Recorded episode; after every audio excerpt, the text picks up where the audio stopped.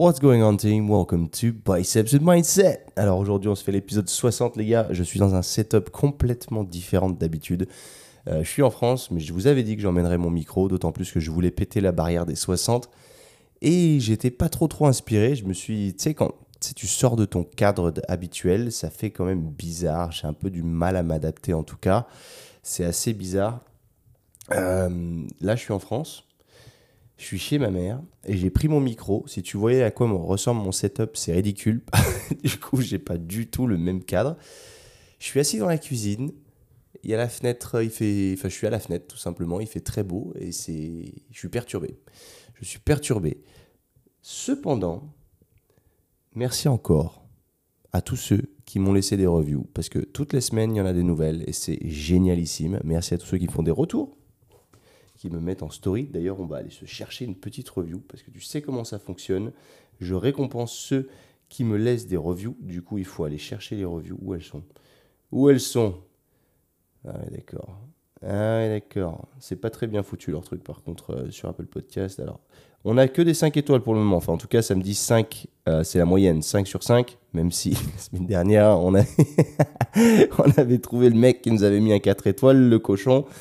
Mais bon, apparemment, ça n'a pas affecté euh, nos ratings, donc c'est plutôt pas mal. Mais vraiment, vous êtes de plus en plus nombreux à m'en laisser, et c'est vraiment trop cool. Donc là, aujourd'hui, aujourd'hui, alors on avait, on avait, je crois qu'on avait dit la quatrième, hein. celui qui avait mis 4 étoiles. Ouais, exact, c'était lui. Ah, le salaud Putain, pardon, je tousse un petit peu, en plus, je sais pas pourquoi. Bon, j'ai fait un test antigénique hier, il était négatif, hein, qu'on soit bien d'accord. D'autant que j'ai fait mes deux vaccinations, je devrais être tranquille. Alors, celui-là, il s'appelle Grand Frère. Super podcast découvert récemment, digne d'un grand frère qui te donne des leçons sur la vie. Merci, c'est El Rab. Et bah, si merde, mec, tu vois, c'était court et efficace. Et ça, c'est ça qu'on aime. Alors, vous m'avez pas mal demandé d'autres épisodes en anglais. J'avais fait le, je crois que c'était le 48 si je dis pas de conneries. Il était en anglais sur la galère à New York City. Je trouvais qu'il était plutôt cool parce qu'il y a des anecdotes qu'on ressort pas partout. Et je me suis dit qu'il était peut-être temps d'en refaire d'en refaire un en particulier aujourd'hui. Donc le 60 va être en anglais. Je vais toujours intervenir en français à l'intérieur pour rendre les choses un peu plus faciles quand ça devient un peu compliqué.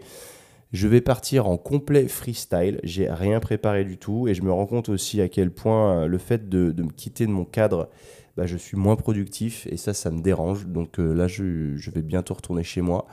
Euh, on est quoi aujourd'hui? Je te tourne ça, on est mercredi 18. Donc en plus de ça, je t'ai encore pas fait le, je te l'ai encore pas sorti le mardi. Je te le sors le mercredi. Mais écoute, c'est les aléas de la vie. J'essaye de faire un maximum. Mais voilà, en plus de ça, on va bientôt réussir, enfin, bientôt arriver sur la rentrée. Donc avec Sync, on a beaucoup beaucoup de choses sur le feu en ce moment. C'est pas mal stressant, je t'avoue, mais il y a des choses qui sont super cool qui arrivent. La Playbook Academy, c'est pareil. On va mettre les bouchées doubles à partir de septembre. Donc euh, ça va être cool. Je suis en train de prendre d'autres coachs qui vont travailler avec moi au sein de la plateforme pour être encore mieux accompagnés, hyper complémentaires. du coup, c'est génial. Donc on est en train de créer un truc super, super sympa pour s'entraîner, mais pas que, puisque l'entraînement c'est cool, mais c'est euh, introduire un lifestyle complet qui est plus intéressant que simplement s'entraîner. Et nous, c'est là qu'on fait la différence. On est là pour te rendre complètement autonome sur le long terme et c'est ça qui paye parce que on te donne des vraies habitudes que tu ne perdras plus et tu seras plus dépendant d'un coach long terme et tu euh, tu seras pas juste là à prendre un coach pour perdre 3 kilos. C'est pas le délire. Ok, bref, on va y arriver. J'ai un peu une voix de chiotte ce matin aussi. Je sais pas comment ça va rendre dans le micro, je t'avoue, parce que je viens de me lever et j'ai la tête dans le fion. Hier, je suis sorti, je devais pas boire. Enfin, je devais pas boire. Je suis sorti prendre une bière avec un pote. Et c'est avec une bière, c'est tourné en un peu plus que ça.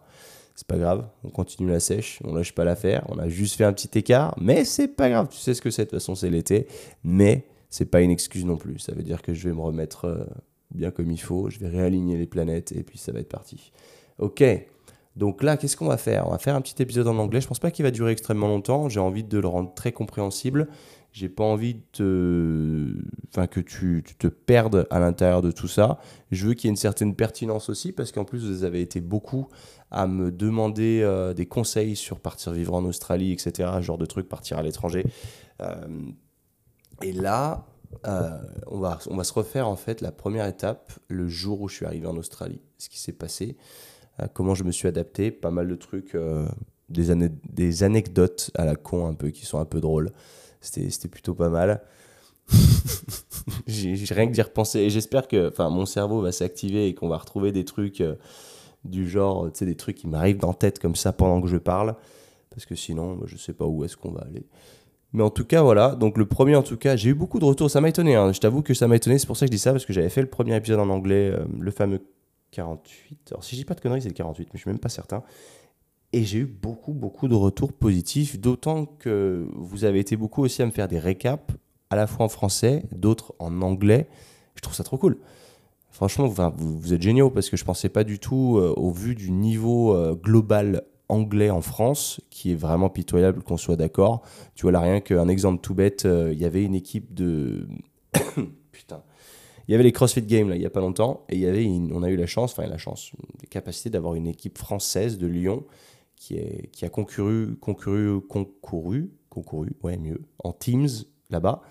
Et c'était la seule équipe de toutes les équipes internationales qui avait besoin d'un traducteur. Et franchement, ça m'a foutu la chiasse, j'étais dégoûté. Je me suis dit, mais les gars, enfin, sans déconner, vous savez pas aligner deux mots d'anglais. Et je trouve ça hyper décevant et vous vous rendez pas compte à quel point ça vous ferme des portes que de pas parler anglais. Donc vraiment pratiquer, pratiquer et pratiquer parce que ça vous changera la vie je peux jamais stresser l'importance de ce truc-là assez parce que c'est exceptionnel.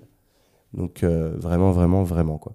Euh, donc voilà, vous avez été beaucoup à me faire des retours, donc je vois que le niveau monte, je vois que je vous motive aussi à apprendre l'anglais pour ceux qui ne maîtrisent pas encore, et ça vous fait une pratique et ça c'est cool. Et c'est moi mon but aussi, il est là. J'essaye de, vous transmettre un maximum de choses, mais si je peux vous transmettre aussi cette passion de l'anglais, c'est exceptionnel parce que vous me remercierez plus tard. Et euh, cet épisode en anglais de New York vous avez pas mal plu. Maintenant, on va attaquer l'épisode en anglais Sydney. And why the hell not? Donc, je vais essayer de. Je vais décortiquer un maximum de choses. S'il y a des mots qui sont un peu particuliers, je, je les traduirai sur le spot directement pour pas que tu sois perdu. Et puis, let's get started. Let's get started. Ça fait longtemps que j'ai pas parlé en anglais au micro, mais allez, c'est parti. So, first thing first, my friend, what did we do? So, let's go back a few years back. It was about 2013. When we got back from New York, we, what did we do? We graduated. So, we spent a bit of time doing some exams. Then, we went and thought about the future. What could we do next? So, I was thinking of going back to the US, really wanted to go to Miami, but it was literally impossible visa wise. So, Australia was another option with the working holiday visa. So, I had two options basically going to Australia or going to Canada because they literally offered the same visa options. Guess why I picked Australia? Yeah, well, the weather. The weather. Obviously, I went there for the weather. So I picked Sydney, and the goal was to actually go there to uh, pass my fitness exams, fitness, oh, not exams, literally certifications to be able to be a personal trainer. And uh, so the goal was about, I mean, everything was about preparation, to be ready, just to go into the country and literally start the, the courses a couple weeks after arriving.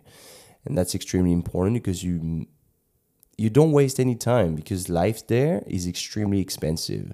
So you don't want to waste any minute. So that was a big Uh, there was a big step of a big preparation for. Je vais y arriver, je suis fatigué ce matin. Putain, c'est pas évident. J'espère qu'en tout cas, tu, tu arrives à comprendre déjà jusque-là. Let's get back into it. So it was all about preparation, getting ready. And uh, yeah, what I'm, what I'm going to say, I'm going to say in English now. Um, I'm tired this morning. I'm not into my usual, you know, cocoon in my desk in my bedroom in my uh, in my house in Valencia. Today I'm in Chambéry in France, and I'm a bit lost. I must say it's the first ever time I do a podcast outside of this little circle. So once I arrived there, so first thing first, you do about 24 hour flight, so it takes forever. It's very annoying. It's you feel like you're gonna die because it takes fucking forever, man. But if you're lucky enough, you get a flight from Emirates or Etihad, which are, in my opinion, one of the best, ones of the best airlines you could fly with. Uh, they will stop uh, in the Emirates, so Abu Dhabi or Dubai, and it would take about about six hours from France, and then from there to Australia, would take about sixteen, if my memory is correct. So 24 hours overall, not too bad. but once you arrive there, you you fucked. So literally, I left France. It was uh, November, extremely cold, extremely cold, and it was uh, snowing pretty bad actually. So I nearly missed the flight for the first ever time in my life. I nearly missed the flight, and it would have been the longest flight ever. So the, the worst flight to miss, literally, because it's a very expensive one. Um, and once we landed, I say we because I was supposed to go on my own but a friend of mine at the time, like an old friend from high school, reached out and he was like, I just want to go to Australia as well, so maybe we could go together. So at first I was just like, yeah, well, I don't really know you, so I don't really know if that's gonna work out. But turns out in the end now he's one of my best friends, so I think it went pretty good. So we went together there. We landed weather was amazing. It was about 10 p.m., but it was really fucking hot, man. I remember just like shit. We just left the country that was literally under the snow, and oh, it's. It, I mean, it makes sense because when it's winter in France, for them it's summer. So it was amazing, man. But the first ever, I always remembered a few things that you don't really expect before going to Australia. There's lots of people that just go there. They're just like, yeah, I'll just take the working holiday visa and we'll see what happens. We'll see, man. And I don't, I don't give a damn, and I don't make plans, but well, I do. So, but still, there's some surprises. If you're not aware of it, there's a lot of surprises because when you, the thing is, the only experience I had overseas in an English speaking country, I mean, was in the US. And when you go to New York City, most people you will meet will have the same, pretty much the same English accent, which will be pretty simple to understand. That's not too bad, except when I was playing football back in Brooklyn. It was really hard, but Australia is a whole different level, man. So you land there, you give your passport to the guy at customs. Like it was a lot easier than in the US. So I didn't speak much with him. So we went through, got back our luggages, and then we had to catch a bus to go to the Airbnb I booked for like three or four nights. Because the goal as well was to get an Airbnb just for a few nights at first and whole ass to go as fast as possible to find an, a long term uh, contract for an apartment. Because it's cheaper, then you're more stable, and then you can focus on shit that actually matters. Okay. Uh, whole ass whole ass. Ce mot whole ass, il veut dire se bouger le cul, tout simplement. Donc c'était un mot que je connaissais pas moi à l'époque et c'était mon coach de football américain, je crois, qui me l'avait enseigné. Forcément, tu vois le cadre. whole ass, man. Ok, donc de là, from here, we get out of the airport, we catch a bus, and this is, man, I will always remember that scene. And my friend, if he's listening now, is gonna laugh his ass off from this because dude. this is where, for the first time, I faced the proper Aussie accent. So when you go into the bus, the bus driver talks to you. So I wanted to buy tickets, literally. So I was just like, "Oh, hi, I just want to buy two tickets." And he said, "To where? To where? To where?" This is what he said. I was just like, um, well, I didn't understand what he said. Basically, I didn't because I just thought it meant two ways. If you speak like American English, two ways, two ways, like meaning a round trip, an aller-retour. I was like, uh, no, just one. And he said, to where? And what he meant was to where. Where do you want to go? That's basically what he meant, but I, I had no clue, man, because you just fucking accent. To where? To where? You know, the, the OZ when they speak, they open their mouth really wide and they mix. The, like for example, if I tell you a year, une année, a year, they will say a year, a year, two years, two years. Two, yeah, it's more like this. C'est plus comme ça, ouais. Two years. Non, attends. Putain que je me, je me souviens. Aux US, ça ferait one year. Eux là-bas, c'est one year.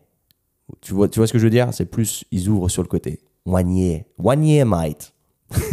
this is what they would do. Well, let's go back into the story. So I had no idea what he said. I was just like, no. And he said, Where are you going? And that, my friend, was literally, it was taking me for, it was literally talking to me like I was a a child and that's so bad man. The dude is just like well okay you don't know how to speak english so i will just articulate more for you my friend. Where are you going? I was just like oh you motherfucker. I've just spent six months of my life in new york city so i thought i was bilingual. I thought i could speak english really well but it seems that here you don't speak the same fucking language so, well, I bought two fucking tickets to another fucking uh, city. I didn't even know what it was because I was supposed to go to Randwick. So, if you know Sydney, Randwick, this is where I booked the Airbnb. And I didn't remember the fucking name. So I said, oh, something like Winwick. And he said, well, that's going to be $3. I'm just, okay, just take fucking $3. And so we arrived at the Airbnb. First sensation as well, just before coming in. It was literally nearly midnight. I saw a cockroach on the on the road. Dude, a cockroach the size of a foot. So not a cockroach that you'd meet in France, not the usual cockroach, bro. Like not the usual one, the fucking beast on the ground. Just and there was they were everywhere. Like literally in those areas, they are everywhere. It was really surprising and it feels like it's dirty, but it's really not. But it's just those things live there and they're huge, man. They're huge. A cockroach, if you don't know what that is, what that is c'est un, c'est un cafard. Des cafards énormes, mon gars. Des putains de cafards, sa mère. From here, we meet with the guy. So I will let you. it was really funny because this is something also surprising I learned when I went to Sydney. Sydney is a huge city, man. It's it's good.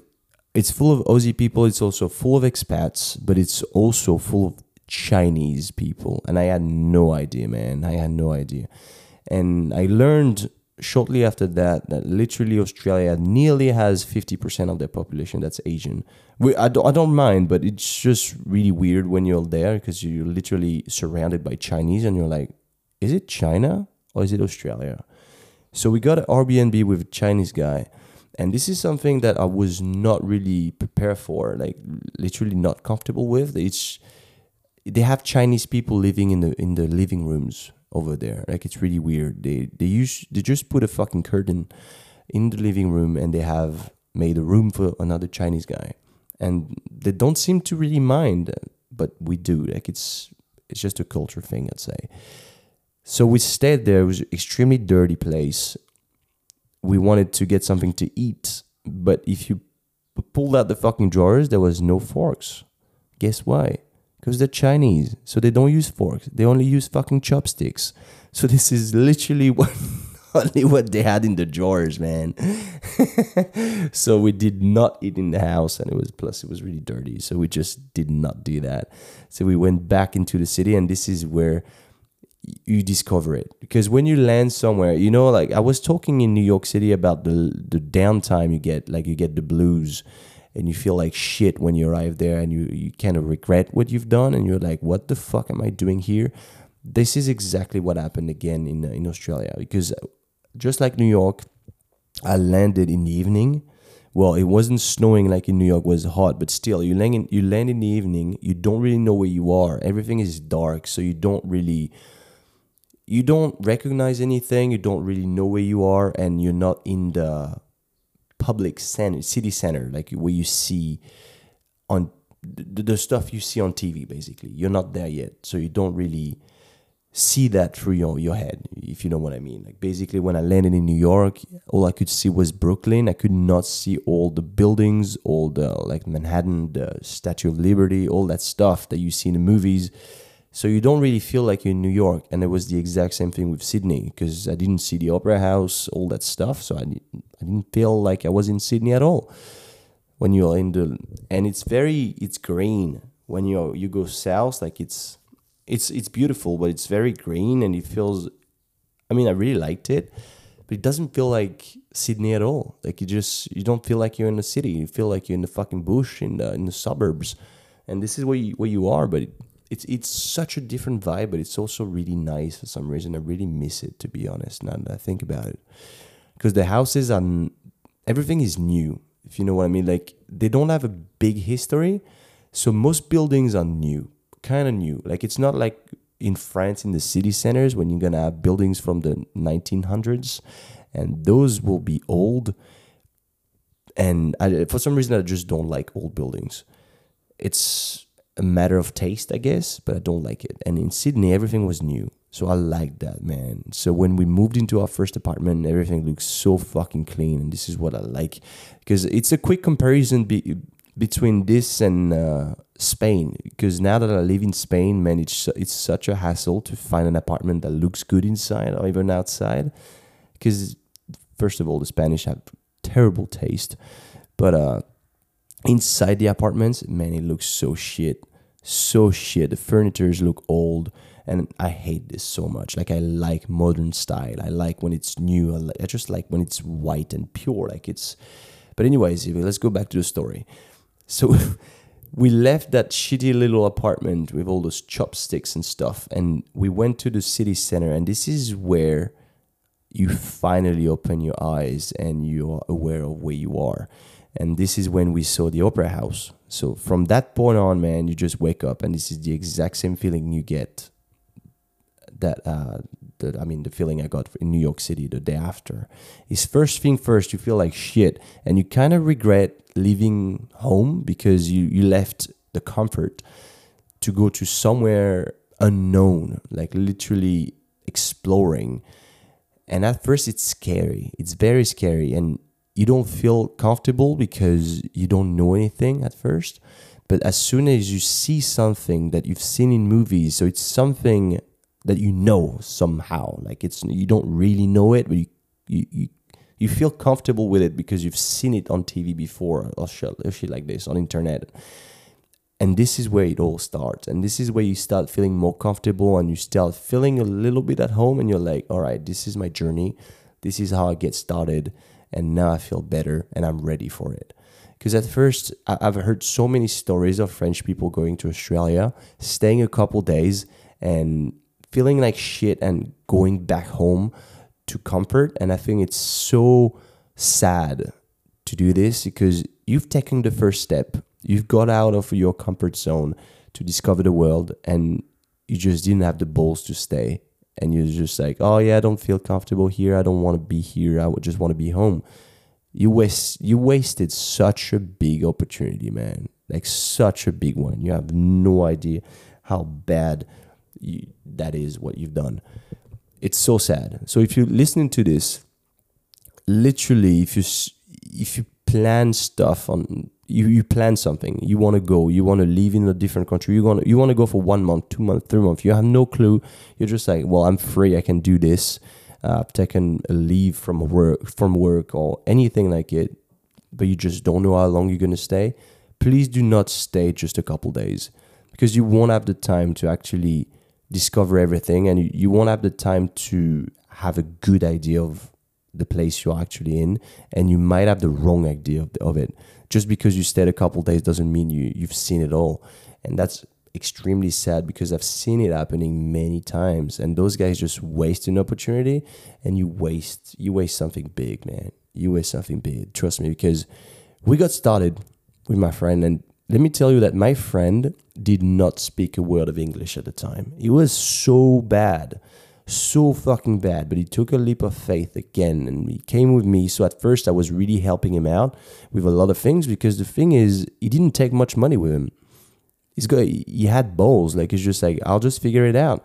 And without speaking English, he managed to find a job really fast and started working and improvising, man, improvising because he was working in a food court so he was serving clients without actually speaking English. So that's extremely challenging. And that's from this point on, like it, it just brought him out of his comfort zone and it brought him to do a lot of stuff on his own. Like literally, if we fast forward a year after that, he got, uh, he was also a barber, but not like he didn't have any diplomas, any certifications for like hairdressing, all this shit. He just wanted he, he, literally just he was making money when he was like 13 15 cutting his friend's hair for a bit of money that's all he did so he learned literally just like this and he managed to get a spot at the biggest and the biggest and the slash best barbershop in Sydney, which is called Culture Kings.